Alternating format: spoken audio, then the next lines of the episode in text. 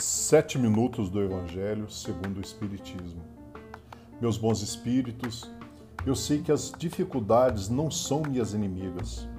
Elas auxiliam na minha caminhada, fazem despertar minhas forças adormecidas. Me ajudem sempre quando uma dificuldade maior exigir esforço maior e assim que eu seja treinado mais para ensinar-me a viver nessa dificuldade. Me ajudem a agradecer a Deus por esses problemas. Sei que uma inteligência suficiente me levará à vitória. Me ajudem a confiar, me ajudem a agir, me ajudem a amar, me ajudem a ser paciente e me ajudem principalmente a ser humilde. Meus bons espíritos, sei que estar consciente de que as dificuldades fazem bem é livrar-me de problemas. Que assim seja. Estamos hoje no episódio 124 e no capítulo 4 do Evangelho segundo o Espiritismo. Aqueles do vosso povo que se tenham feito morrer viverão de novo. Aqueles que estavam mortos ao redor de mim ressuscitarão. Despertai do vosso sono e cantai os louvores de Deus vós que habitais na poeira, porque o orvalho que cai sobre vós é um orvalho de luz, e porque arruinareis a terra e o reino dos gigantes. Isaías capítulo 24, versículo 19. Esta passagem de Isaías também é bem explícita. Aqueles do vosso povo que se tenham feito morrer viverão de novo. Se o profeta pretendesse falar da vida espiritual, se quisesse dizer que aqueles que se tenham feito morrer não estavam mortos em espíritos, ele teria dito: vivem ainda e não viverão de novo. No sentido espiritual, estas palavras seriam um contrassenso, uma vez que implicariam uma interrupção na vida da alma. No sentido de regeneração moral, elas seriam a negação das penas eternas, uma vez que estabelece em princípio que todos aqueles que estão mortos reviverão. Mas quando o homem está morto, uma vez que seu corpo, separado pelo seu espírito, está consumido, em que se torna ele?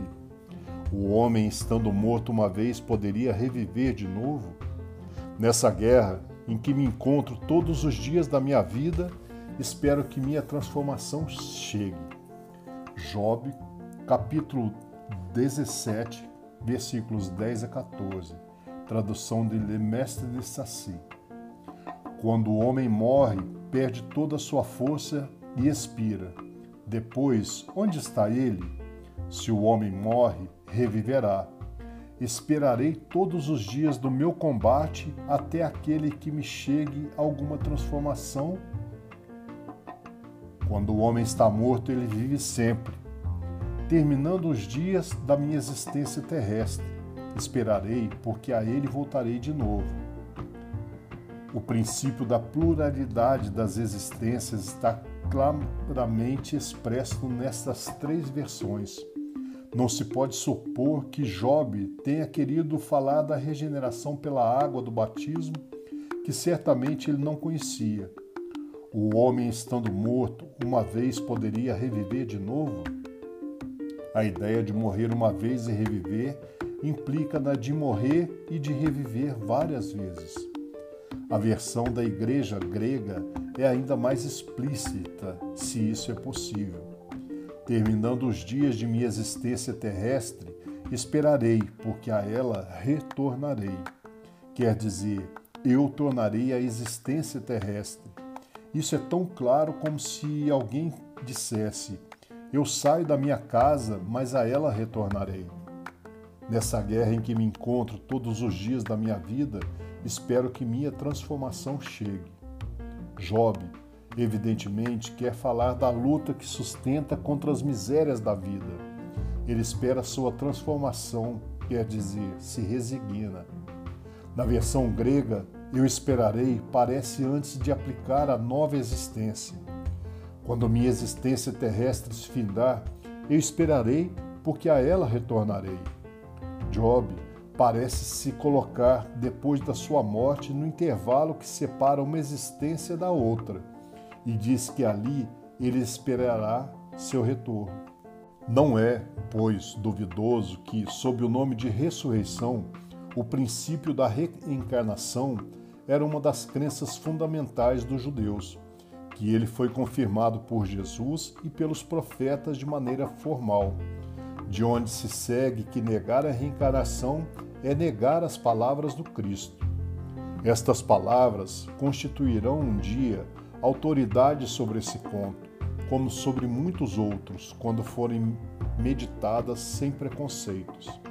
Mas a essa autoridade, do ponto de vista religioso, vem se acrescentar do ponto de vista filosófico, a das provas que resultam da observação dos fatos, quando se quer remontar dos efeitos à causa. A reencarnação aparece como uma necessidade absoluta, como uma condição inerente à humanidade, numa palavra, como uma lei natural. Ela se revela por seus resultados de um modo, pode-se dizer, material, como um motor escondido se revela pelo movimento. Só ela pode dizer ao homem de onde ele vem, para onde vai, porque esta sobre a terra, e justificar todas as anomalias e todas as injustiças aparentes que a vida apresenta. Sem o princípio da pré-existência da alma e da pluralidade das existências, maior das, a maior parte das máximas do Evangelho são ininteligíveis. Por isso, deram lugar às interpretações tão contraditórias. Este princípio é a chave que lhe deve restituir seu verdadeiro sentido.